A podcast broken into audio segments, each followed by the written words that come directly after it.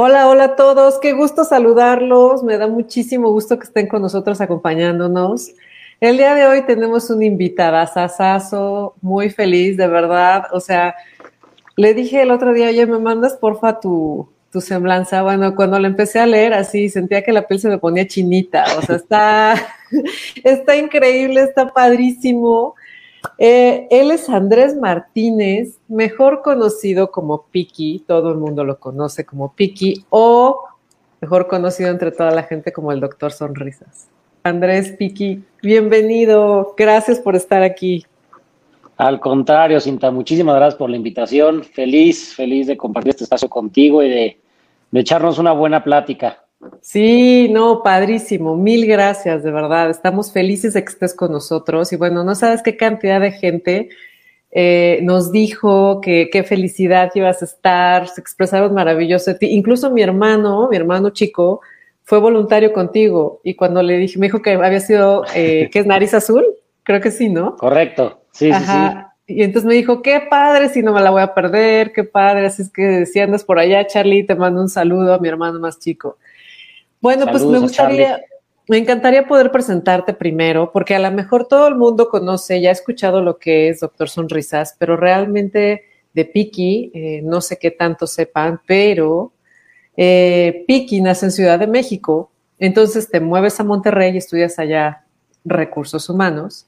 Sin embargo, te das cuenta que hay algo como que te falta por allá y, fundas eh, Doctor Sonrisas en 2003 pero aparte también tienes una idea de que necesitamos, las personas necesitamos crecer y formarnos de manera integral para poder tener un mejor impacto, no solo en ti, sino en toda la gente que está a nuestro alrededor.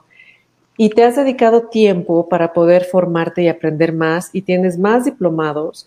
Tienes diplomados eh, que van desde líderes sociales, responsabilidad empresarial. Has hecho la de y de director como persona en el IPADE. Eh, tienes un diplomado en diseño de experiencia de servicios en la Universidad Astral en Buenos Aires. Y este último que acabas de terminar, según lo que entendí en mayo, es Disney Approach to Quality Service de Disney Institute. Es, de verdad, es maravilloso todo lo que haces y me encantaría eh, que nos platicaras un poquito más. Eh, ¿Qué es Doctor Sonrisas? Cuéntanos un poco más. Bueno, pues Doctor Sonrisas nace ya hace 18 años. En diciembre cumplimos 19 años con este, con este proyecto que se ha convertido en mi proyecto de vida. Nosotros lo que hacemos es dedicarnos a ayudar a niños que padecen enfermedades crónicas, avanzadas y terminales. Mucha gente, cuando dices el nombre Doctor Sonrisas o cuando oyes la palabra terminal, automáticamente la gente piensa que son niños que van a morir. No necesariamente, son niños que están con una enfermedad que pone en riesgo su vida durante el proceso de la enfermedad. Eh, la gran mayoría de los niños con los que trabajamos, que creo que es para que la gente como que lo tenga más claro, son niños con cáncer, eh, por el alto índice que hay niños con cáncer en el país. Y lo que hacemos es, lo que buscamos hacer es cambiar su dolor y sufrimiento por momentos de esperanza y alegría. De hecho, nuestro eslogan es que la felicidad es la mejor medicina. Lo creemos, lo vivimos, lo hemos visto y ahorita lo platicaremos eso, pero pero creo que todos los programas que tenemos están enfocados a eso, ¿no? Están enfocados en acompañar a estos niños, en retomar esa parte, porque muchas veces son niños que dejan de ser niños, se convierten en pacientes en los hospitales, entonces, a luchar para que nunca dejen de ser niños, a luchar para que nunca dejen de soñar, a luchar para que nunca dejen de tener una sonrisa en la cara, eh, acompañar a la familia, porque también es muy importante, es una parte esencial de esta lucha contra una enfermedad tan, tan difícil como este tipo de enfermedades. Eh, y bueno, eso es lo que lo que hacemos en Doctor Sonrisas. Hoy, gracias a Dios, tenemos presencia ya en 26 ciudades del país, en cinco diferentes países de Centro y Sudamérica. Eh, y esperemos que una vez que se acabe todo esto de la pandemia podamos crecer más porque yo siempre he dicho que, se necesita mucho doctor sonrisas en, todos los hospitales del mundo. ¿no? Mientras haya un niño con algún tipo de enfermedades, tiene que tener acceso a este tipo de cosas. Totalmente, totalmente de acuerdo. Y el día, que te, conocí me platicaste una historia que yo creo que mucha gente no sabe cómo surge Doctor Sonrisa. O sea, sabemos que hay algo que te motiva, sabemos que esta parte de, ayudar es algo que te mueve día con día, pero platícame, me encantaría que les compartieras esa historia de, de, Piki, cuando surgió esa, esa idea y de dónde surge la idea de Doctor Sonrisas en ti. Bueno, yo creo que fue un proyecto que son de esas cosas que yo siento que Dios te las pone en tu vida, ¿no? Y son de esas cosas que te, tocaban, como, como, cuando te toca un buen esposo, una buena mamá, un buen hijo. Esa es la frase del día te tocaba.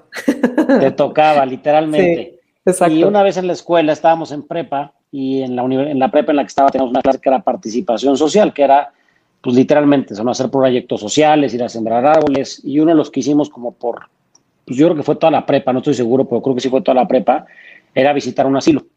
Eh, una vez en el salón haciendo tonterías y echando relajo, me dijo el profesor, ay, mira, pues te crees muy chistosito, ahora tu castigo va a ser irte disfrazado de payaso al asilo, literalmente. Entonces, pues con tal de pasar la materia, llegué a mi casa, le platiqué a mi mamá, le dije, ahora, ¿cómo le hago? Este, pues encontré lo que tenía en mi closet, agarré una camisa que tenía el chapulín colorado, arriba una camisa floreada que tenía ahí de una fiesta de disfraces, este, pues con lo que mamá tenía de maquillaje, pues medio me pintó, y fuimos a un asilo que se llama el Asilo Vicentino, que sigue existiendo, que está en San Ángel, en, en Tizapán.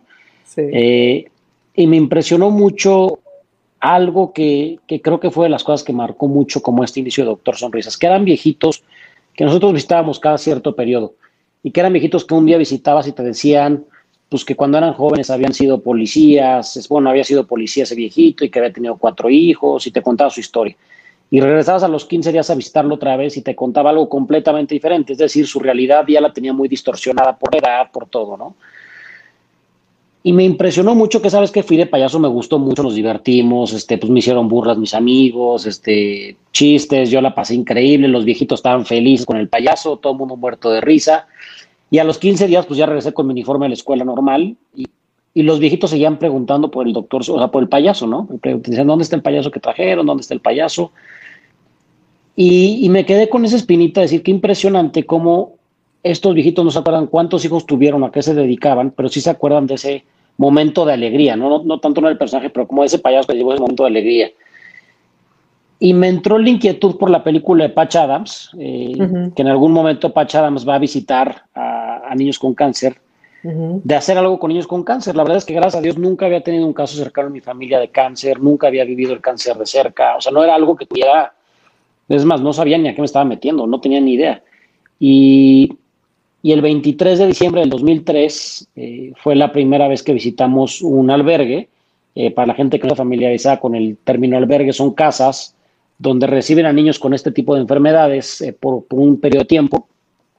y ahí les dan hospedaje, les dan alimentación, les dan transporte para ir a los hospitales. No es como un apoyo a los niños que están pasando por estas enfermedades.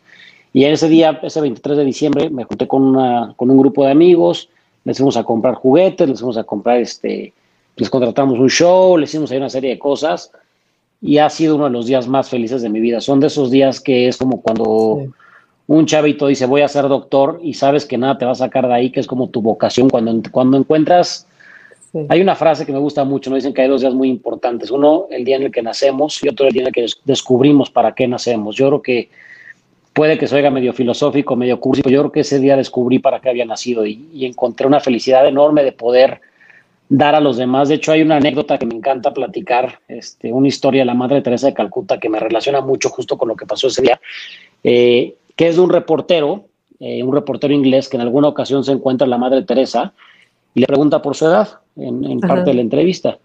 Y la Madre Teresa se voltea y le dice, yo nací por ahí de 1960. Y el reportero, pues como que la veía y dijo, pues como que no me cuadran las cuentas, ¿no? y se voltea a la madre Teresa de Calcuta y le dice, yo nací el día que recogí al primer moribundo en Calcuta, porque nacemos el día en el que amamos.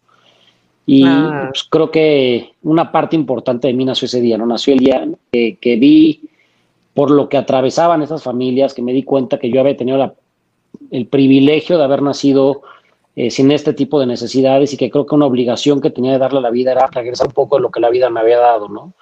Y, hasta ese día ha sido el trabajo más feliz, más apasionante, eh, el poder dedicarte a algo que es para ayudar a los demás y para hacer que los demás ayuden.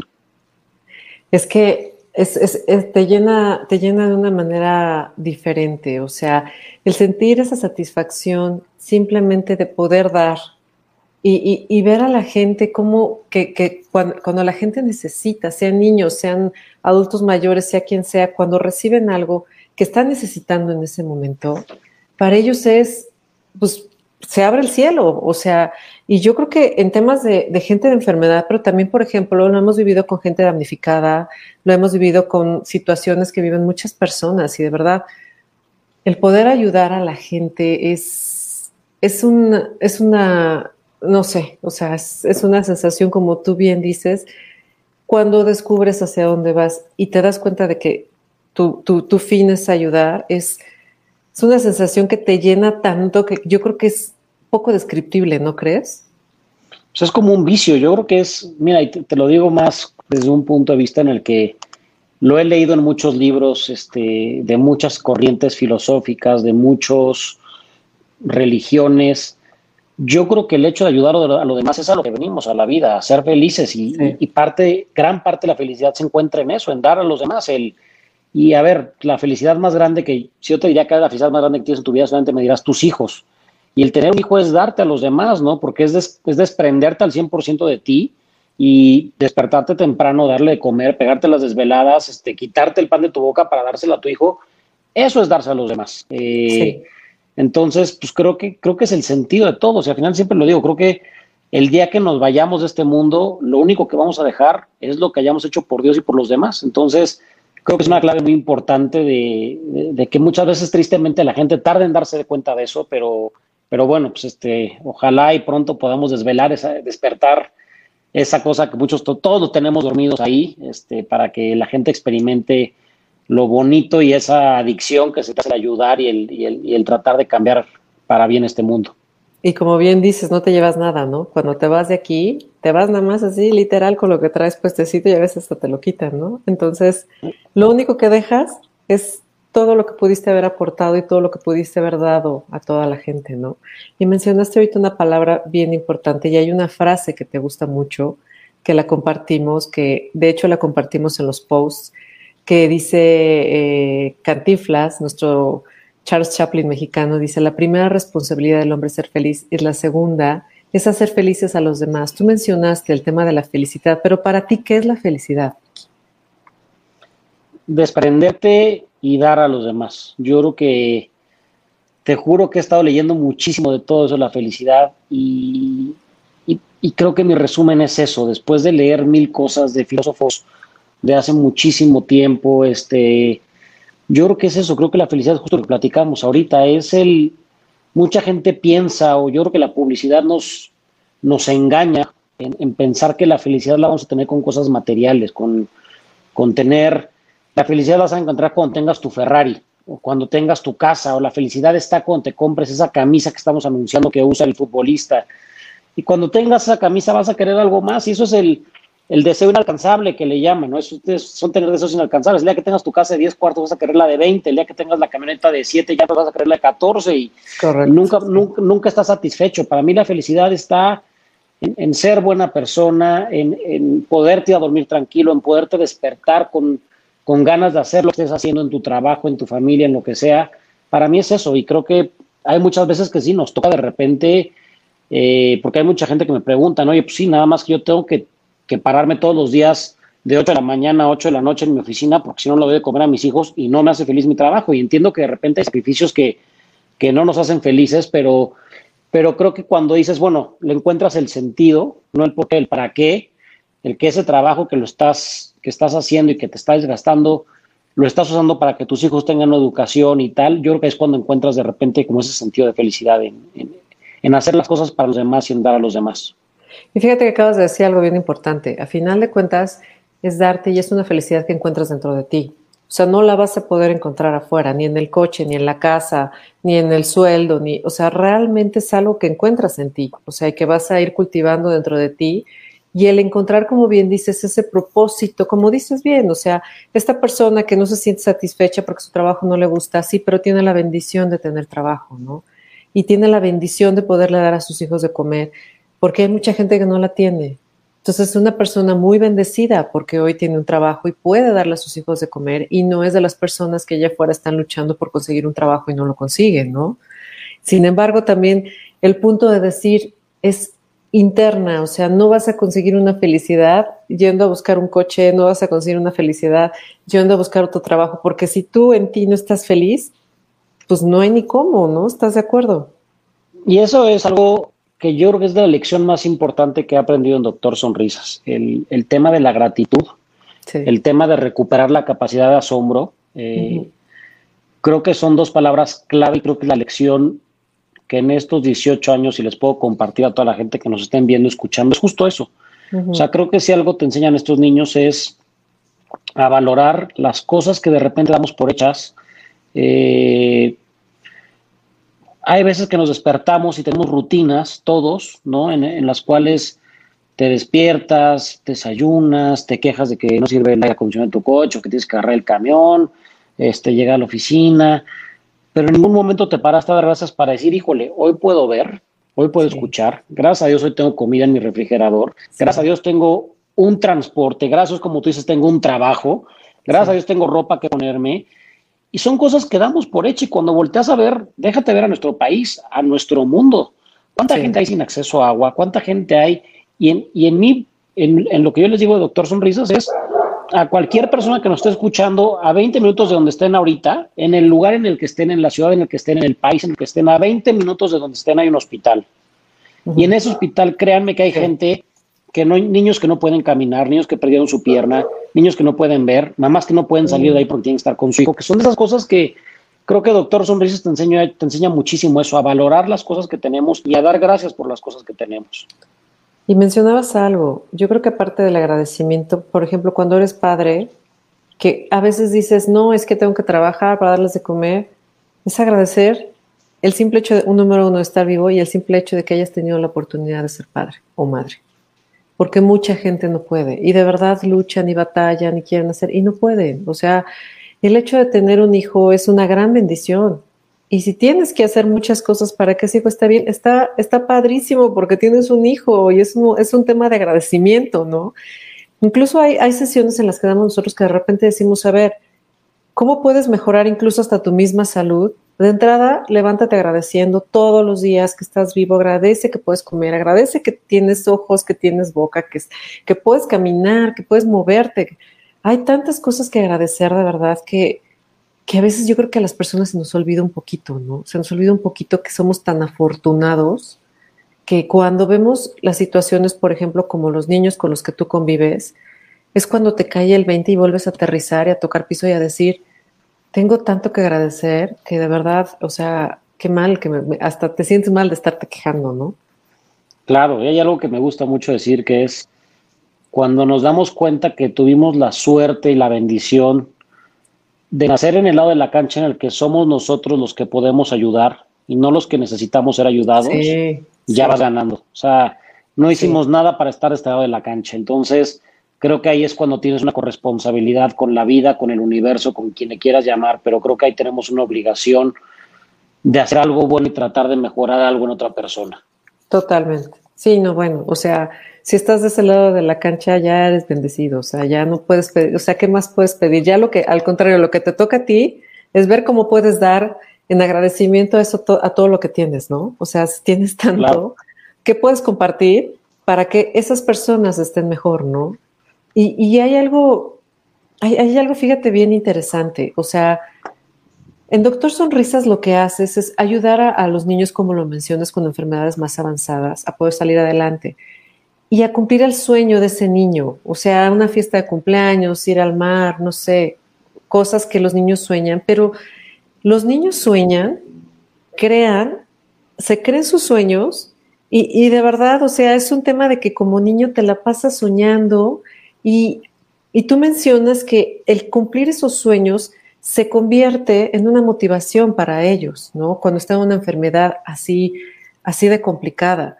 ¿Qué cambios has notado en estos niños a raíz de que viven su sueño y, y, comienzan a vivir una emoción diferente de que los sueños son realidad? O sea, en ese momento es, le cambias el chip a un niño y dices, wow, o sea, los sueños son realidad y yo puedo seguir soñando porque van a ser reales.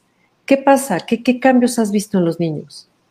No, creo que ese cambio es nuestra gasolina, o sea, ese cambio que vemos de, lo que hacemos y el impacto que tiene y cómo es real es impresionante. Yo, hay muchos niños, te voy a poner el caso más drástico, te voy a platicar ahorita alguna que otra historia, pero, o sea, los casos más drásticos que tenemos son en, términos médicos, cuando dices que un niño está desahuciado es cuando le quedan menos de seis meses de vida.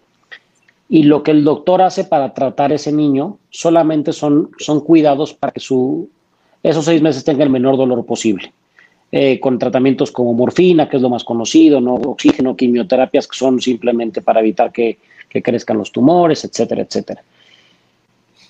Pero científicamente ya es un niño que no hay nada que hacer por él, eh, más que quitar el dolor. No tienes idea, Cintia, la cantidad de casos que tenemos en Doctor Sonrisas de niños que están en esa etapa, que los doctores nos autorizan llevarlos a la playa, conocer a un artista, conocer a un futbolista, disfrazarlo de bombero, eh, a ser militar, cualquier tipo, hemos hecho más de 3.000 sueños, entonces nos ha tocado de todo tipo de sueños. Y después de esa experiencia, muchos de ellos son niños que están curados. O sea, que retoman sus tratamientos, que vuelven a comer y que hoy están curados. Y, es, y es algo que es impresionante. Yo le digo mucho a la gente eso. Imagínense si el tener un sueño por el cual luchar, el, estar con esa actitud feliz, a pesar de tener un cáncer terminal, porque es importante recalcar eso, y esa felicidad puede curar un cáncer, lo que no podría ser contigo y conmigo, que somos unas personas que hoy gracias a Dios tenemos salud, o sea, ¿por qué no somos felices en la vida? O sea, ¿por qué, ¿por qué tratamos de buscar la felicidad donde no está y donde nunca la vamos a encontrar? Entonces, eso es algo que, creo que nos ha motivado muchísimo, que, que, hemos visto el antes y el después, no solamente del niño, también es muy importante decirlo, es también de la familia. El, hay muchos casos, igual te voy a platicar, por ejemplo, los, también tenemos muchos casos de niños que tristemente sí fallecen, evidentemente, pero el ver el duelo que vive la familia después de la muerte de su hijo, que es un dolor que no me lo quiero imaginar y como lo dice todo el mundo, creo que es el dolor más grande que existe, el perder un hijo. Eh, el duelo que vive la familia cuando le cumplimos el sueño al niño es completamente diferente a cuando no se lo podemos cumplir. La familia se queda en la memoria más con esos cuatro días que el niño estuvo en el mar y en su casa llenan todos los, o sea, su altar, la foto en la sala, del niño con el delfín, del niño en la playa, del, niño con la mamá en el, este, en el atardecer. Se acuerdan más de esos cuatro días que de los cinco años estuvo en tratamiento. Entonces es increíble, es, es, impresionante ver, por ejemplo, hay un programa que tenemos en un hospital que, este, que es el Collar de la Alegría, que, que van haciendo puntos, o sea, les vamos dando puntos por cada cosa que van recibiendo para motivarlos a no abandonar sus tratamientos, ¿no? Y hay veces que los niños dicen, doctor, ponme más quimioterapia para tener más puntos por irme a la playa. Evidentemente, no es como que si no llegas no te llevo, no es un tema de irlo, de irlo motivando, este, come bien, haz, este, hazle caso a tus doctores, tómate tus tratamientos, todo eso es un tema de motivación durante, pero, pero es impresionante, o sea, creo que esa es la razón por la que hacemos todo lo que hacemos en Doctor Sonrisas y que hace que todo valga la pena. Te voy a decir una cosa, aparte de lo que de lo que también me motivó mucho, aparte de invitarte, es platicar un poquito este tema justamente de la emoción. Cómo somatizamos los seres humanos las emociones en nuestro cuerpo y cómo puedes curarte trabajando en todo ese tema emocional. Yo fui parte de, de, esa situación, yo viví una situación similar de un posible cáncer y también trabajé en mi parte emocional y eso me ayudó a curarme en algún momento. Y es muchísima gente, muchísima, que se cura en el momento en que cambias ese mindset a agradecer, a reconocer, a, vivir en esa parte de, amor, de agradecimiento, de, un sentimiento de, armonía. Verdaderamente sí está comprobado, ya está comprobado y tú lo sabes científicamente. Ya hay muchos estudios en Harvard, hay muchos estudios ya, hay instituciones que se dedican a eso para demostrar que efectivamente este cambio que le haces a la gente definitivamente mejora su salud, ¿no? 100%. Y es, es una cosa impresionante que ahorita ya lo están empezando a tomar muchísimo y justo parte de lo que hacemos en Health and Positive es ayudar a la gente a trabajar en estas emociones para que puedan entrar en un tema de salud y mejor calidad de vida. Pero es, es un tema impresionante. Yo lo he vivido, he tenido pacientes. Eh, de verdad es una cosa que dices, esta parte de ayudar y es una, es una felicidad cuando ves que alguien se está recuperando y que tu labor y que todas las ganas que le echaste eh, dices, wow, o sea, te llena de una manera impresionante ver que, que, lo hiciste y que le echaste todas las ganas y que él se está recuperando. O sea, qué maravilla, ¿no? Claro, es padrísimo y sí, tienes muchísima razón en lo que dices. O sea, esa parte, las emociones yo sí creo que pueden provocar muchas enfermedades, el estrés, entrar en rutinas que de repente hacen círculos viciosos, que trabajas de lunes a viernes, que el viernes ya a tu casa deshecho, no quieres estar con tu esposa, entonces tu matrimonio empieza mal, tu familia empieza mal, el sábado lo que quieres es dormir, el domingo ya estás pensando en el trabajo y, o sea, y de repente la gente entra en eso y es bien difícil salir, estoy de acuerdo, no, creo que sea algo fácil, pero, pero hay que tratar de romper esos círculos y como tú dices, yo creo que la, la forma más fácil de romper esos círculos es dándole un para qué a las cosas, dándole un sentido a las cosas, este, valorando, agradeciendo, el, darte cuenta de todas las cosas que tenemos. El, ayer, por ejemplo, antier estaba dando una plática y me, me, hacían una pregunta y me decían, oye, pero es que yo de verdad no tengo tiempo para irme los fines de semana a plantar un árbol, ayudar a un viejito o ayudar a la cosa para ayudar. ¿Quiere decir que no voy a ser feliz? Digo, por supuesto que no. O sea, dije, a ver, yo tengo la bendición de trabajar en la, en la fundación este, y dedicarme tiempo completo a ayudar a los demás. Pues les dije, la, creo que la mejor forma de ayudar, más que lo que yo hago y lo que cualquier fundación hace, es el tú ser buena persona, o sea, el tú ser un buen hijo, el tú ser un buen hermano, el tú ser un buen papá, el tú ser buen, un, buen empleado, el tú ser un buen jefe, el decir buenos días, el dar las gracias, el saber cómo se llama la persona que limpia tu casa, el preguntarle cómo estás, el sonreír, este, el darle 10 pesos al viejito que está en el súper y ver cómo te sonríe. Híjole, creo que eso es la mejor forma de ayudar en el mundo es haciendo lo que nos toca a cada uno. No tienes que salir a cambiar el mundo y, o sea, si lo puedes hacer, qué padre, ¿no? Es un plus, es un bono que se puede hacer, pero, pero son, son pequeñas cosas que, que, tienes que ir haciendo tu, y pequeños hábitos que tienes que hacer en tu día a día para ser buena persona. eso venimos. Creo que así nacimos todos, siendo buenas personas y por cosas sociales y por todo lo que hemos vivido en la sociedad y por estar invadidos día y noche de noticias malas y de, de agresividad y de guerras y de violencia y de eh, feminicidios y todo lo que escuchas, todo lo que ves, estamos bombardeados de cosas malas. Entonces, ¿qué es lo que tú haces inconscientemente? Protegerte. O sea, dices, yo no quiero esto, yo no quiero tal, nadie sale, todo el mundo se encierra. O sea, es, el tratar de buscar un escudo para, para, evitar llegar a ese momento, ¿no? Entonces, yo creo que hay una vida mucho más padre lo que las, de lo que los medios nos platican. Y siempre lo digo, somos me toca estar a mí en una parte en la que yo les tengo la certeza y se los puedo garantizar con mi vida que en este mundo y sobre todo en este país, créanme que somos mucho más las personas buenas que las malas, pero, pero mil a uno. Tristemente, una noticia mala hace mucho más ruido que mil buenas, pero no tiene nada cantidad de empresarios comprometidos, de gente que está ahí. A mí me toque a los hospitales, las enfermeras, cada enfermera es para que le hagan una película y sería ganadora de Oscar, son unas guerreras. los doctores, lo que vivieron ahorita con el COVID, las mamás de los niños, estos niños, las familias, la gente que está afuera, o sea, de verdad, hay historias increíbles en nuestro país, este, somos mucho más la gente buena y, y eso es lo que hay que hacer, eso es lo que venimos. Fíjate que hay una ley que se, que se descubrió hace muchos años, que ahorita después, en, o sea, años después se descubrió y se le puso nombre. Se habla de un científico y reforzando un poquito esto que dices, que creó los, el que creó los relojes de péndulo. Entonces, él tenía, o sea, él crea los relojes de péndulo y entonces, pues como le encantó su creación, empezó a coleccionar sus propios relojes, pero coincidentemente se dio cuenta que el péndulo de todos iban al mismo tiempo. Entonces, cada vez que él veía eso, los desincronizaba para ver qué pasaba, se desincronizaban y al poco tiempo volvían a sincronizarse. Y entonces él en esa época no alcanzó a entender, eso fue hace muchos años, por qué pasaba eso. Años después los científicos lo descubrieron y le llamaron la ley de la resonancia, que es el péndulo más, grande es el que jala a los demás. Entonces, por eso es tan importante que trabajes para que tú estés bien, porque si tú estás bien, como bien lo acabas de manifestar, se, se, expande, eso puede llegar a mucha gente y esa gente va a llegar a más gente y ese va a llegar a otra. Entonces, el hecho de que uno diga, no, pues yo para qué lo voy a hacer si él no lo hace, no, sí, sí, sí, tiene que ver que lo hagas tú, porque entonces el que está enfrente de ti va a decir, oye, qué buena onda, se ve, se ve padrísimo lo que hace, se ve muy feliz. ¿Qué hace? ¿Cómo le hace para estar así? Y es una ley expansiva, de verdad, que, que es un tema, como bien lo dices, es trabajar mucho en ti, agradecer, estar bien tú para que eso crezca, ¿no?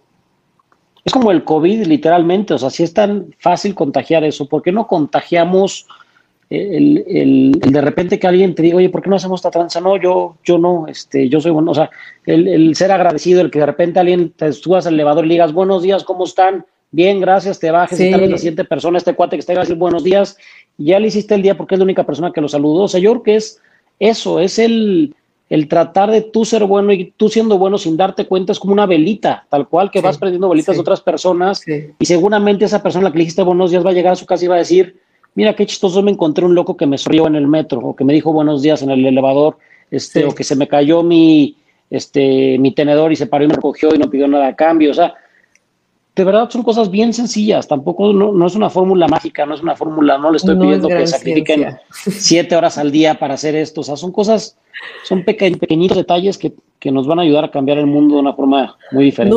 No, es gran ciencia lo que hay que hacer, ¿no? O sea, realmente es muy poco lo que hay que hacer. Y sobre eso también sabes cuál es el punto que, que te iba a preguntar ahorita que estábamos hablando de los niños y de los sueños. Como adulto, vas teniendo ciertas creencias y vas matando tus sueños y vas diciendo no voy a poder hacerlo, no me siento capaz. Como niño sueñas y te sientes así, que eres el mega bombero, el superhéroe, así ya sabes, ¿no? Y cuando empiezas a crecer, eh, es, una, es una situación rara, pero el adulto mata, muchos adultos matan sus sueños y dicen, no, pues no, no voy a poder, o sea, no, no, no se puede, pero ahí yo te diría, bueno, ¿Qué ves? O sea, ¿por qué, por qué crees que pasa? ¿Qué consideras que es lo que está pasando? ¿Por qué crees que matan esos sueños a, lo largo del tiempo los adultos? Yo creo que por miedo, este, por, por entrar en una zona de confort en la que de repente entramos y en la que dices, híjole, yo aquí ya estoy cómodo y para qué experimento allá afuera, ¿no? Y aquí ya estoy en mi trincherita, buena o mala, pero, pero ya aquí, o sea, pero estoy en esa trinchera, pero yo siento que en algún momento siempre nos entra el espinito. Ojalá ya la gente no, no le entre tan tarde ese, ese acordazo un día con un tequilita en la mano y decir cuál era mi sueño y qué y por qué no lo he hecho, ¿no? O sea, ¿qué me está impidiendo hacerlo? El construir la casa en el árbol para mis hijos, el ir a la playa, el, el, o sea, lo que sea, el hacer ese viaje que siempre quise con mi esposa, el llevar a mi mamá a tal lugar. O sea, creo, creo que es eso, el, el volver de repente a ser consciente y, tenerlos. Ahorita me acuerdo, de hecho, justo la siguiente semana tenemos un sueño, nos llegó una historia padrísima eh, de, una, de un niñito que tiene cáncer. Y nos decía la abuelita que cuando lo detectaron, pues todo, todo, se, todo se apaga, ¿no? Todo, todo se vuelve negro, este, el, el panorama, el escenario, las noticias, todo es horrible.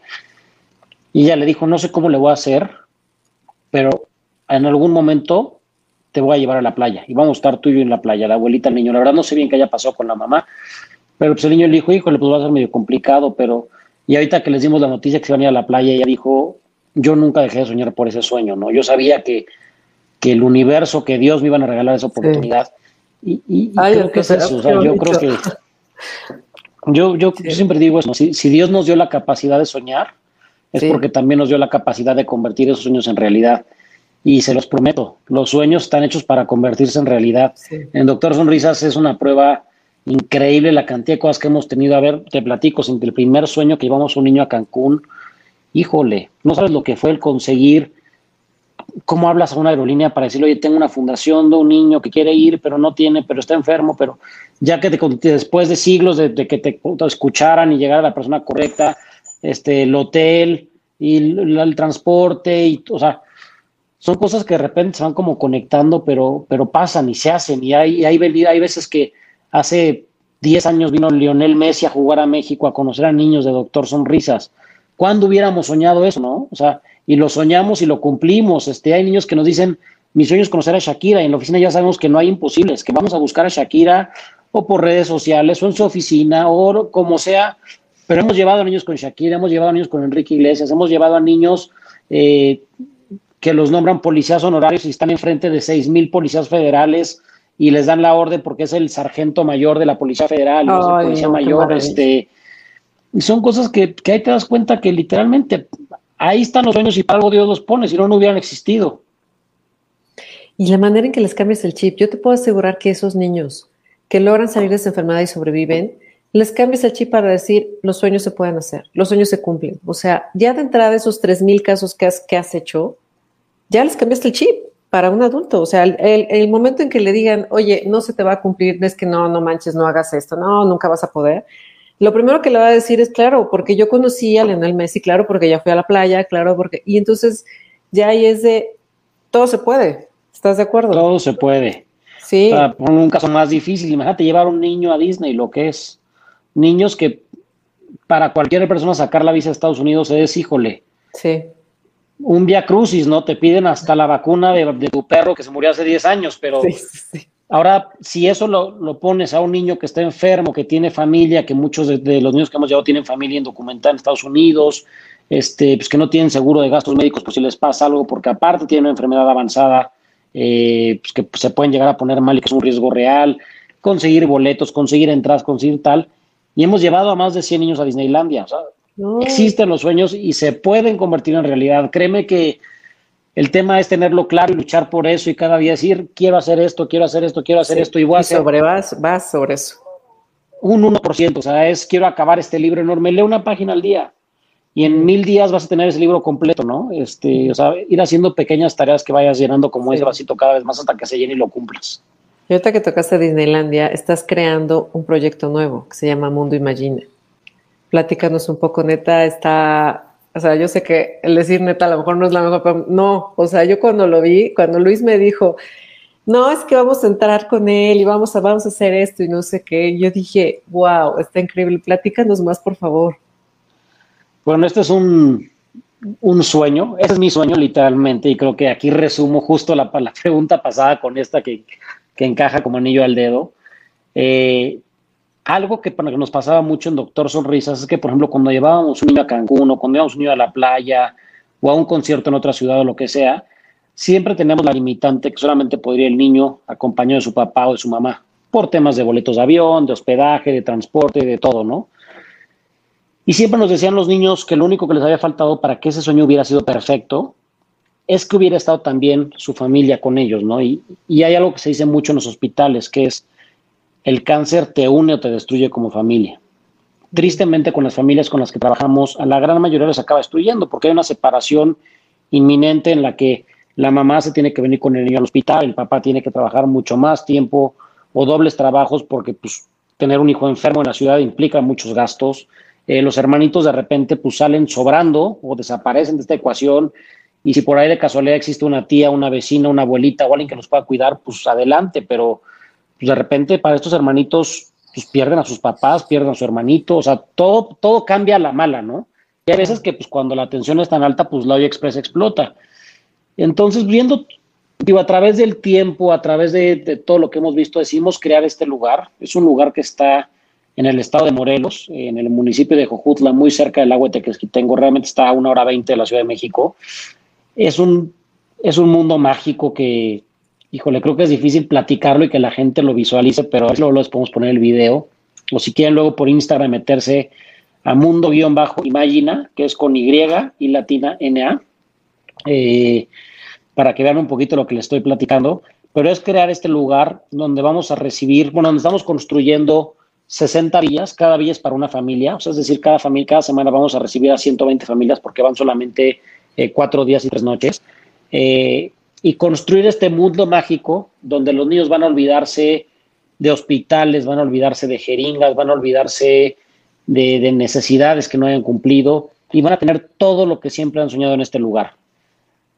Juegos mecánicos, un carrusel, una sala de cines, maquinitas, heladería, lago, un castillo que es mucho más grande que el de Disney, este, todo en un mundo medieval, con una serie de personajes que los van a estar acompañando antes, durante y después de su tratamiento, hadas, magos, princesas, unicornios, duendes, este, un concepto que hemos creado padrísimo, eh, donde los niños en estos cuatro días que van a estar con nosotros, lo que queremos es darles muchísimas herramientas para que se unan como familia, para que pase lo que pase con la enfermedad, la familia, que es lo más importante, permanezca unido, para que a través de lo que platicábamos, que esta experiencia que los va a hacer feliz y que los va a estar motivando desde el día que son detectados, que sepan que hay este lugar y que puedes ir, pero que para ir tienes que estar bien y tienes que tomar tus tratamientos, tienes que hacerle caso a tus doctores y tienes que comer tus verduras y tienes que tomarte tus pastillas que aunque sepan horrible, te las tienes que tomar porque si no estás bien no puedes ir a este lugar. Entonces es como un acompañamiento en todo el proceso de la enfermedad y que lleguen a este lugar donde literalmente es un sueño, o sea, son la empresa que hace los juegos mecánicos, que nos dio los juegos mecánicos, es la misma empresa que hace los juegos mecánicos para Disneylandia, este, Las albercas son especiales, todo el lugar es especial para niños con sillas de ruedas. Cualquier niño con cualquier tipo de discapacidad, si tiene muletas, si tiene discapacidad visual, si tiene silla de ruedas, todo el proyecto es 100% accesible. Eh, las camas, los baños, los juegos, las albercas, las entradas, las rampas, o sea, todo está pensado para que sea 100% accesible y evidentemente una parte muy importante es la gente que nos está escuchando, que son, siempre lo he dicho, son el corazón de Imagina, son los voluntarios que nos van a ayudar a que esta magia pase, son la gente que, como se los digo, tú que nos estás escuchando, tú vas a hacer la magia de este proyecto, porque tú vas a estar con el niño, tú lo vas a meter a la alberca, tú lo vas a llevar a la sala de cine, tú le vas a servir sus palomitas, tú vas a estar con la familia, o sea, tú vas a hacer que la magia pase. Y nos pasa mucho en los eventos de Doctor Sonrisas que hacemos en, los años normales, ¿no? Hay veces que todos los años hacemos antes de pandemia un evento del Día del Niño y una posada. Y siempre les digo a los voluntarios antes de cada uno de esos eventos, donde juntamos alrededor de 400 niños y 400 voluntarios, y les digo, se los juro, nosotros como equipo de Doctor Sonrisas le echamos todas las ganas para tener a los mejores magos, a los mejores payasos, a los mejores juegos inflables, las mejores manualidades en todo este lugar. Eso es el 1%. El 99% de la experiencia del niño se la vas a hacer tú. O sea, va a ser si el niño dice, me quiero echar al lodo, échate al lodo, quiero que nos pintemos la cara los dos este, de oso panda, píntate la cara de oso panda, ¿no? Si quieren jugar a las traes, si no quieren subirse al inflable, juega a las traes, si quiere pintar esto, pues vete la sombrita y pinta eso, o sea, la experiencia y la magia la hacen los voluntarios. Entonces es un lugar donde conjuntamos las tres cosas, el, unir a la familia, el acercar a los voluntarios con estos niños que para mí siempre son maestros que tenemos en la vida y que Dios nos manda. Yo que son, son como angelitos que Dios nos manda justo para lo que platicamos al principio, para valorar y agradecer todas esas cosas que tenemos y no valoramos. Eh, y el tercero, pues que con esta experiencia de felicidad puedan tener ese camino de, de recuperación y se puedan curar, que es lo que todos soñamos. Oye, Piqui, ¿cuándo, ¿para cuándo tienen proyectado abrir este eh, Imagina, Mundo Imagina? Más pues, o menos. evidentemente con la pandemia se retrasó todo por, pues, estuvimos prácticamente un año parados en la obra. Eh, ahorita la obra ya está, trae, ya tiene más de un 70, casi un 80% de avance. Eh, si Dios quiere, la obra se acaba en el primer trimestre del siguiente año. Yo calculo que entre febrero y marzo se puede acabar la obra. Y si Dios quiere y la pandemia lo permite, entre abril y mayo la idea es hacer la apertura y es un lugar que es completamente gratuito para los niños, donde el niño puede ir hasta con seis personas de su familia. Si tiene diez hermanos, van los diez. O sea, hay, si, la familia es más grande de diez, pueden ser hasta doce, quince. que vaya toda la familia. Eh, que van a pasar cuatro días y tres noches completamente gratis y van a, van a vivir esta experiencia pues con todo esto que te digo que tenemos ahí, ¿no? Y es un mundo medieval, este, todo es una ciudad como medieval, donde hay un castillo, donde está el árbol de las hadas, donde está la cueva del unicornio, donde hay una serie de cosas que, pues, que es hacer esto un lugar más mágico. Oye, ¿y qué se necesita para ser voluntario? ¿Podrías comentarnos para que lo tengan aquí presente y en el video, los videos que se van a transmitir más adelante, pues puedan, puedan saber? Lo mismo que les pedimos en Doctor Sonrisas, que es una sonrisa para compartir. Es el único requisito. No se necesita ningún otro. No hay mínimo de edad. Si tienes un, sobrino o un hijo, un hermanito que tenga seis años, él puede ser voluntario y créeme que va a ser el mejor voluntario que vamos a tener. Si nos estás escuchando y tienes 85 años, bienvenida. Tenemos voluntarias, señoras ya grandes, este, en los hospitales y son un éxito cuando se pueden leerles los cuentos o cuando les pintan las uñas. El único requisito es tener una sonrisa para compartir. Entonces todos tenemos esa sonrisa, unos más guardados que otro, pero cualquier persona puede ser voluntario. ¿Y dónde se pueden registrar? Eh, ¿En alguna página que podamos, que podamos de una vez que ahorita lo pongamos en las redes? Sí, ahorita actualmente todavía no abrimos el proceso porque no tenemos la certeza de cuándo vamos a, abrir Mundo Imagina. Eh, pero una vez que la tengamos, les vamos a pasar todos los canales de comunicación. De hecho, vamos a tratar de hacer mucha difusión en redes sociales, en medios de comunicación, para que la gente esté enterada. Igual, yo creo que lo mejor es, eh, si ahorita alguien quiere participar en un futuro, que nos siga en nuestras redes sociales. Este, Y ahí vamos a estar poniendo información y actualizaciones de cómo va la obra, de qué se está haciendo, si quieren ayudar de cualquier manera con donativos, con donativos en especie, con ideas, este, con, alguna actividad que crean que puede, que puede sumar, este, pues venga. Mundo Imagina, ¿cómo lo encuentran, cómo lo encuentran en redes? ¿Así? M-I-A. Es mundo-imagina, I-M-A y y latina na punto bueno es mundo imagina mundo imagina y la página de internet es mundoimagina.org Todo, todo junto, Mundo Imagina, sin el guion bajo para la página. Ok. Mundoimagina.org. Perfecto, para tenerlo anotado y ponerlo en las, en, en las publicidades. Y avísanos cuando lo abran, nosotros felices de promoverlo para, para voluntarios, para donaciones, de verdad lo que necesites, cuenta con nosotros, de verdad, con todo gusto. Muchas gracias. Y platícame un poquito, todo esto, ¿cómo se ha visto reflejado en tu vida, en tu vida personal? Pues es mi vida, o sea, yo creo que, tío, tuve la, suerte de, casarme hace dos años, mi esposa está muy involucrada también en Doctor Sonrisas. Eh, yo me enfoqué al 100% en tratar de, hacer este proyecto en realidad. Eh, dividimos un poco la parte de Doctor Sonrisas con la parte de Mundo Imagina, o sea, son dos oficinas diferentes.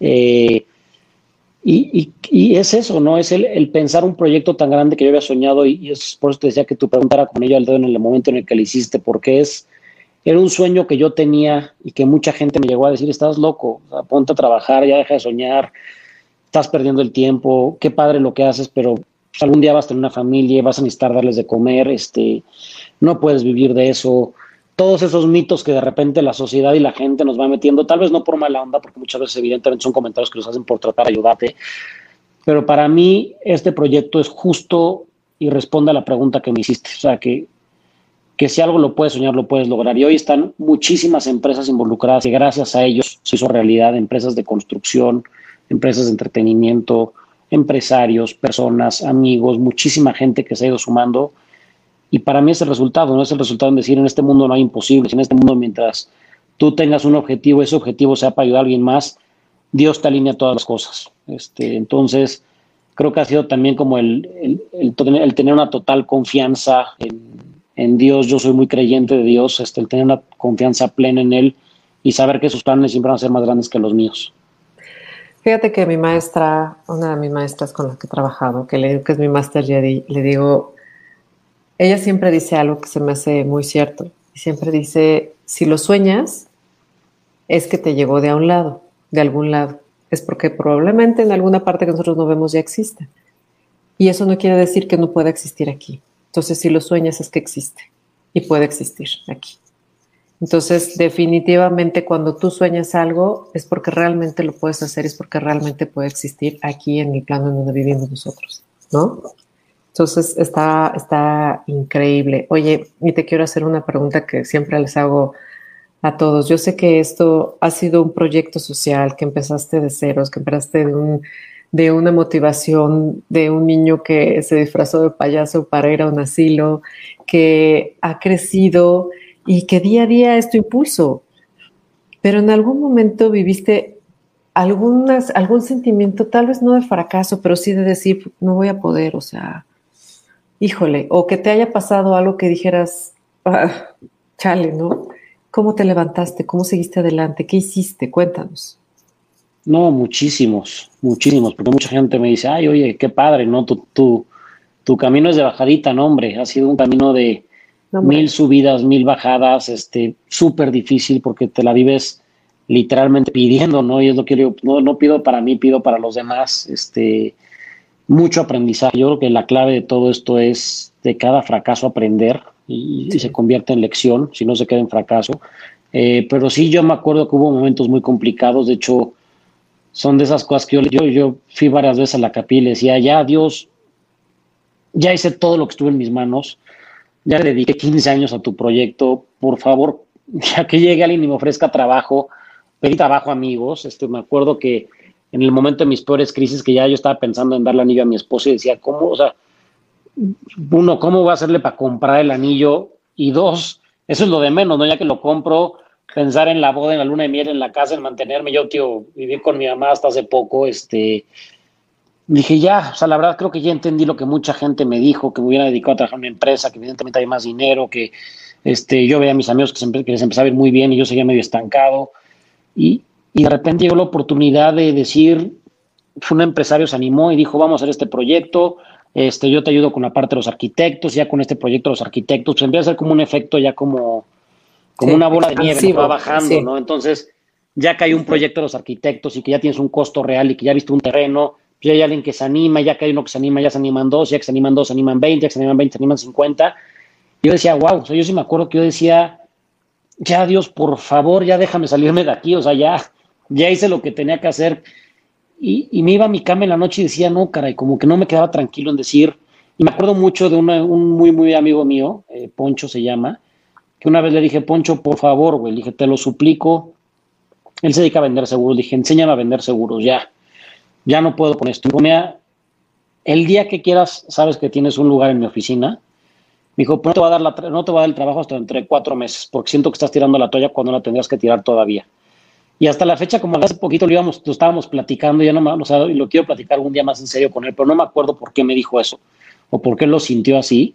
Pero me dijo, mira, si aquí en cuatro meses te sigues sintiendo igual, ahí está tu escritorio y listo, y vemos qué hacemos. Pero al poco tiempo de eso, este, digo que empezó a pasar toda la magia esta de, de que se, de que se pudimos pagar los arquitectos, de que pudimos conseguir el terreno, de que pudimos sumar empresas y se empezó a alinear todo. Entonces, yo creo que es eso, ¿no? Que, que de repente nosotros queremos hacer las cosas a nuestra manera y como te decía, Dios tiene los planes más grandes para nosotros que los que nosotros tenemos para nosotros mismos, ¿no? Y Él sabe en qué momento y en qué lugar nos tiene que dar las cosas. Yo me acuerdo, este proyecto de, de, Imagina lo tenía hace muchísimo tiempo. Yo me acuerdo que en Monterrey nos habían donado un terreno, ya tenemos un consejo y estábamos ahí con algunas empresas involucradas y de repente llegó un huracán y ese terreno que nos habían donado se llenó de piedras así horribles. O sea, era terreno perdido literalmente.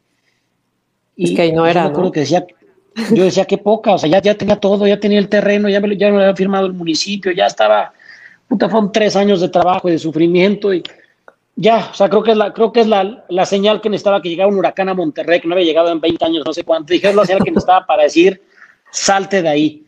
Y de repente ya que decías, ya, ya se acabó esto, y de repente era como Hansel y Gretel, ¿no? Que encuentras otra migajita y dices, ah, no, mira, todavía, todavía hay camino por ahí. Este, y, y fue, fue algo que, así fue pasando, ¿no? Que, fue providencial y que, Dios te, da las cosas en el momento que las necesitas. vez que le pedimos muchísimas cosas que no necesitamos. Dios, mándame el Ferrari, por favor, ya no puedo, quiero mi Ferrari. No te lo va a mandar, porque solamente te lo mandas, vas a salir en la carretera, vas a matar a 300 kilómetros por hora, por eso no te lo manda. ¿no? Entonces yo creo que para mí eso lo aprendí mucho, a confiar, a tener una confianza plena en Dios. Hay mucha gente que no es creyente, que cree más en el tema del universo y las energías, etcétera, etcétera, pero, pero yo creo que pues, que como lo quieran llamar, esa, esa parte eh, divina o esa parte que es más allá de lo que ser, Ese ser superior, ¿no? Ese ser superior, ser supremo, como le quiera llamar la gente, este, que para mí es pues, el Dios en el que creo, pues no te va a soltar, ¿no? Nunca un, un padre, que es como yo lo veo, nunca, nunca va a decir algo malo a un hijo y siempre va a saber en qué momento dárselo. Entonces, para mí esto de Mundo Imagina fue justo eso, ¿no? Fue el, el saber que Dios está atrás de esto y que por más bien que yo haga mi trabajo, que haya un proyecto hoy como ese, es porque hay algo divino atrás de esto. Fíjate que yo tengo una teoría, o sea, el día que estuvimos platicando tú y yo de lo que yo hago, este, yo tengo la teoría de que la vida, o sea, cuando vas por buen camino, cuando tomas una decisión de hacer algo que amas y vas por buen camino, la vida te va poniendo como los escaloncitos, ¿no? De decir, ah, este, vas bien, o sea, súbete al siguiente peldaño y súbete al siguiente y súbete al siguiente. Y entonces te van apareciendo, como tú me dijiste al día de la comida que nos conocimos, te van apareciendo cosas que dices, wow, o sea, de repente te levantas y dices, no, ya voy a tirar la toalla, ya no puedo, ya no sé para dónde moverle, y de repente, ¡prum! te aparece algo, ¿no? Así como que dices, wow, o sea, no lo puedo creer así de, de decir, yo, yo necesitaba, por ejemplo, yo necesitaba ahorita que ya vamos a empezar a estructurar talleres para trabajos emocionales y demás, que ahorita me acabas de dar una idea increíble de cómo trabajar y no perder esos sueños. Creo que puede ser un taller padrísimo para la gente. Este, lo voy a empezar a trabajar en él. Y, o sea, de que yo decía, no, es que ya no, no, no sé dónde y de repente, pum, te cae así. Coaches que te ayudan a hacer el proyecto, ¿no? Y tú así de, wow, ¿no? O de repente, eh, una, un, alguien que te enseña a usar una plataforma especial así. Y yo así de, o sea, va por ahí. Entonces, igual que tú, yo también le recomiendo a toda la gente, o sea, si tienes un sueño y es algo bueno por lo que vas a hacer, nada más abre los ojos, o sea, no cierres los ojos a, las, a los escaloncitos que te va poniendo la vida para llegar a donde quieres, porque muchas veces la vida te los pone, pero tú no los quieres ver, ¿estás de acuerdo? Y la forma de actuar, tío, es de repente descarada, ¿no? De toda esta parte, de esta fuerza más allá de nosotros. A ver, el caso de tu esposo te, la, te lo platico y fue algo que me dio mucha risa. Yo me acuerdo que ese día en la mañana tuvimos una junta en la obra y decíamos, híjole, el tema de todo el tema de, protección contra incendios, Este, y tenemos un comité de construcción que son ahí, son cinco constructores y, y como que ninguno conocía bien a nadie y de, dónde sale y de repente voy en la tarde a una plática y al final se acerca a tu esposo y me dice, tengo una empresa de esto, le dije, o sea, ¿cómo te digo que, o sea... Que, hace rato lo estaba platicando. si te lo platico, no, no, no me creerías, o sea, dirás que soy un mentiroso y que, ¿no? Este, soy un chantaje. Y así no tienes idea, no ha sido una, han sido 50 cosas que de repente dices, necesito esto, volteas el cuate al lado y dice, oye, tengo una empresa de eso, o yo te ayudo con eso, o así pasa, ¿no? O sea, de repente son cosas que dices, todo se alinea, o sea, todo se va alineando en su momento.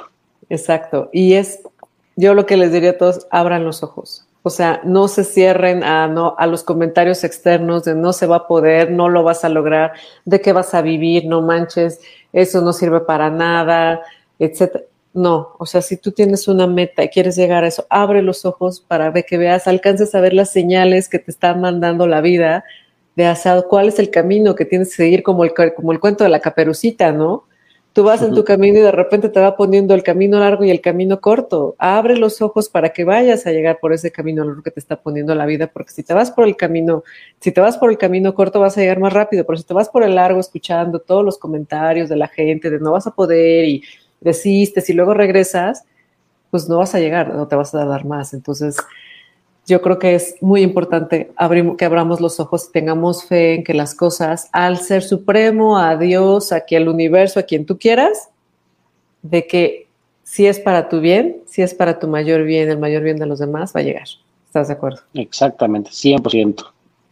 Oye, quiero pedirte un favor, déjanos un mensaje para todos los que nos están escuchando hoy. Después de esta plática maravillosa, déjanos otro mensaje, aparte de los que ya nos has dejado.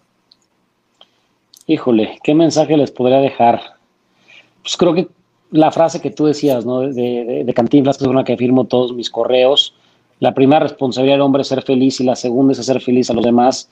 De verdad, traten, pero en verdad, háganlo en, en este fin de semana, experimenten eso, ¿no? El llevar hoy a la gente que escucha este programa, dése media hora hoy en su casa para hacer una limpia de closet y organícese una hora para llevarlo a un basurero en algún lugar, este, algún hospital, a llevar cobijas, a llevar sándwiches a, la gente que está trabajando, que está barriendo las calles, a, háganlo, experimentenlo, de verdad, créanme que, que, hay muchas veces que la gente no lo cree, pero ahí van a encontrar la felicidad, eso es lo que venimos, ¿no? Y en, ahorita leía un libro que me encanta, que se llama El libro de la alegría, eh, donde, donde son dos religiones completamente diferentes, los que es, el, el Dalai Lama, eh, pues el la cabeza de toda la parte del budismo, y por otra parte el Monseñor Tutu, que tiene una parte cristiana muy importante, es una figura importantísima en Sudáfrica, y se van a hablar una semana entera al Tíbet solamente la alegría. La única regla que pusieron es solamente vamos a hablar de la alegría y cómo se llega.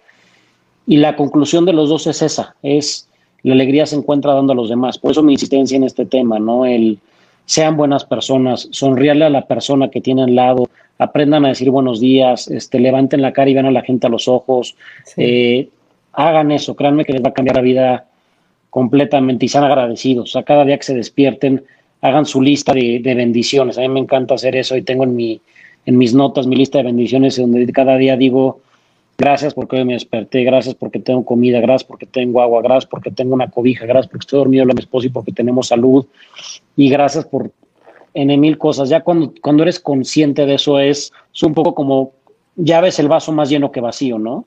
Cuando entramos en esa rutina en la que pensamos que todo lo que tenemos lo merecemos y que todo es un castigo y que todo es una rutina, ahí es cuando lo empieza a ver más vacío que lleno, cuando el, vacío, cuando el vaso siempre va a estar mucho más lleno. Y sabes que cuando te levantas y cuando te vas a dormir, el dormirte con una sensación de agradecimiento de que cerraste un día de que te puedes poner a lo mejor una pijama calientita, de que te tienes una cama para acostarte, de que tuviste un día de actividad, donde tuviste un salario, donde pudiste comer, donde estuviste bien, donde puedes llegar y ver a tus hijos, donde tantas cosas que antes de dormir también debes de agradecer, porque es cambiar ese chip y dormir en un estado de agradecimiento que aparte de todo, que es lo que acabamos de decir, te ayuda a la salud, ¿no? 100%. Hay una, ya creo que se va a acabar, voy a decir rapidísimo esto para que no, no, exagero con estas cosas.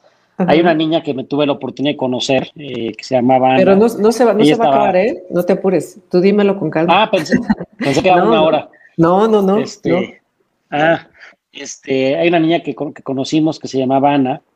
Ella estaba esperando a que le hicieran un trasplante de varios órganos. Ella tenía una enfermedad que se llama Lyme disease, este, y le atacó sus órganos, todo el sistema digestivo, ¿no? Entonces, eh, antes, unos días antes de su operación, de su trasplante, que era algo que nunca había hecho en México, era sumamente riesgoso, de hecho en esa operación fue donde perdió la vida, eh, ella me decía, ¿sabes qué, Piqui? Tengo una lista, pues, que he estado haciendo, de qué son las cosas que quiero hacer una vez que me hagan mi trasplante y que esté bien, y que tenga una vida normal como las de demás de mis amigas. Y le decía, a ver, platícame, y me acuerdo que tenía varias cosas, ¿no? Tenía ir al antro, este, pero su punto número uno, que fue lo que a mí me impresionó, me dijo, mi sueño más grande, lo primero que quiero hacer cuando salga esa operación, es tomar un vaso de agua. Me dijo, no sabes cómo se me antoja. Yo veo a la gente como ahorita, ¿no? Puedo agarrar un vaso de agua, lo que estamos platicando. Sí. No sabes cómo se me antoja, porque si yo hago eso, pues tengo sondas por todos. O sea, no, puede, no podía hacer eso ella. Ella se alimentaba a través de sondas y todo. Entonces me dijo, ese es mi sueño número uno. Hay veces que yo pongo mi vaso de agua y digo, Ana, esto va a tu salud, este, ¿no? O sea, hoy estoy haciendo algo que tú hubieras soñado una niña que tenía 18 años, este, que a sus 18 años, que, había vivido 15 años completamente sana, te dijera que su sueño más grande era tomar un vaso de agua, pues es cuando de repente te caen los 20 de, de las cosas importantes que tenemos y que no valoramos. Sí, que tienes, volvemos a lo mismo, que tienes salud, que puedes comer, que, que tienes todas tus facultades, de verdad. O sea, hay tanto que agradecer en la vida. De verdad, a todos los que nos escuchan, no echen esto en saco roto. Hay que ayudar. Eh, vamos a poner aquí en las redes eh, para poder estar también ahorita, digo, más adelante en Mundo Imagina, pero ahorita también pueden ayudar. Pueden ser voluntarios para dar una sonrisa a otros niños, a otras personas. Y de verdad, eh, Piki, lo que nosotros podamos apoyarte en Healthy and Positive, digo, Luis, ya sabes que está súper comprometido contigo en este proyecto y está feliz, así rayadísimo de felicidad. Y nosotros también, lo que podamos hacer, lo que podamos aportar, lo que necesites que podamos anunciar en redes, de verdad, con todo gusto, en algún momento que requieras algún taller, algún para tu gente, para lo de verdad, cuenta con nosotros, con todo el cariño. Y, Gracias. Y a toda la gente que nos está escuchando, por favor, no echen en saco roto el tema de la ayuda. De verdad te llena y es algo que verdaderamente van a descubrir lo que es la felicidad y lo que es llenar su corazón de amor cuando ayudas a otro. O sea, de verdad es, es una cosa impresionante. Pique, ¿algo más que nos quieras decir? Gracias, gracias por este espacio, gracias por dejarme dar a conocer Doctor Sonrisas y Mundo Imagina. Gracias a la gente que, que me escuchó toda esta hora entera. Este, cualquier cosa, por favor, contáctenme. Mis, redes sociales son Piki, P-I-K-I-MTZ. Eh, escríbanme cualquier duda que tengan, cualquier cosa que quieran platicar, si quieren ser parte de lo que sea. Esas son mis redes personales. Este, no soy tan activo, la verdad, pero estoy tratando cada vez de ser más activo en redes sociales. Eh, y gracias, gracias por, por este espacio. Gracias a ti, de verdad. Y bueno, por favor, compártanlo. Es súper importante llegar a más gente, como lo acabamos de decir. Nos es muy importante llegar a más gente para que más gente esté bien, para que más gente conozca toda esta labor, para que más gente se dé cuenta que efectivamente el, estar agradecido y todo este sentimiento positivo, toda esta emoción positiva, justo como nos llamamos nosotros, que es Healthy and Positive, es poder llegar a más gente y es esa ley de péndulo de resonancia en la cual podemos llegar a más gente.